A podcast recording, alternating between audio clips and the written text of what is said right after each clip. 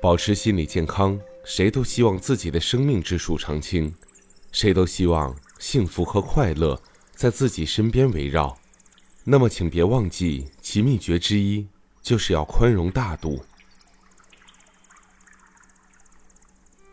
宽容若从健康经上讲，能使人有个好心情、好心态，而好的心情与心态才能永远保证与保持健康。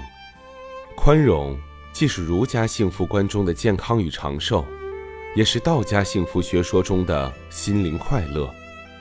因此。为了健康，我们要学会宽容。宽容不仅能保障健康，而且本身就是心理健康的标志。最近一项新的科学研究结果表明，宽心不仅是人类长期崇尚的一种美德，更重要的是，这种平和的生活态度会给健康带来很大的益处。科学家所做的这项新研究得出的结果表明，较之那些不太宽容的人。易于宽容他人的人，血压较低。这说明，在日常生活中，对周围的人保持一种宽容大度的心态，有益于健康；而敌视周围的人群或易于焦躁的人的身体健康，则容易出问题，也容易患心脏病。这项研究对一百零八名大学生做了调查，调查的内容包括：如果别人背叛了他们，他们的反应是什么？以及他们对宽容的一般态度等，在研究期间和之后，研究人员多次测试了这些大学生，包括血压和心跳在内的主要健康指标。研究结果表明，受试者是否属于宽容类型的人，可以从其血压状况直接看出。与那些宽容类型的受试者相比，不太宽容的受试者通常血压较高，甚至在卧床的情况下，血压仍比较高。这说明，宽容类型受试者的血压情况更有益健康。许多心理学专家研究证实，报复心理非常有害健康。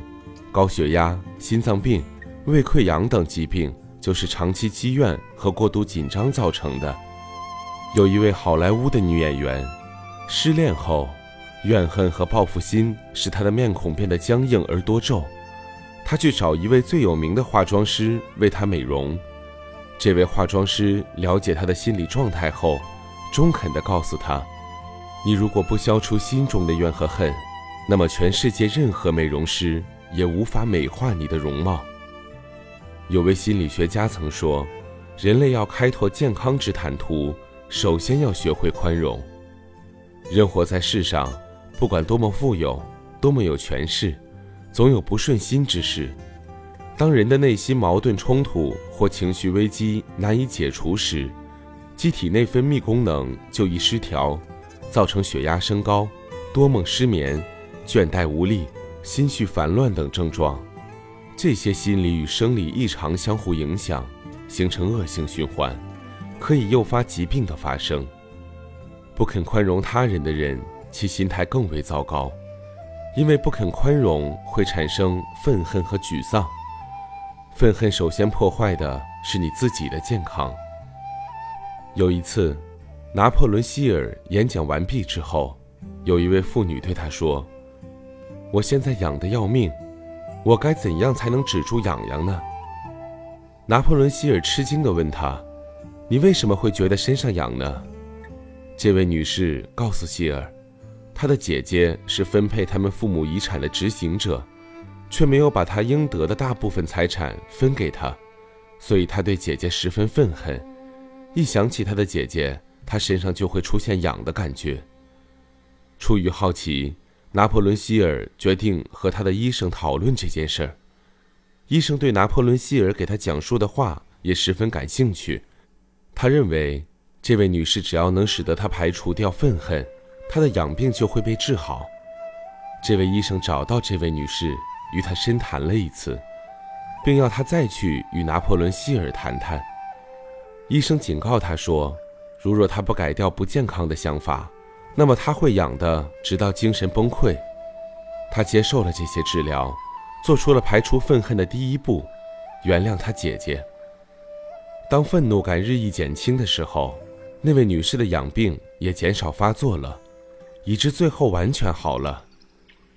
意外的，他自身态度的转变，影响了他那贪心的姐姐。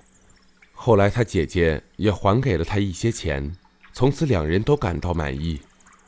人生之路不可能一帆风顺，生活当中令人心碎、受伤害的事儿，人人都会遇到。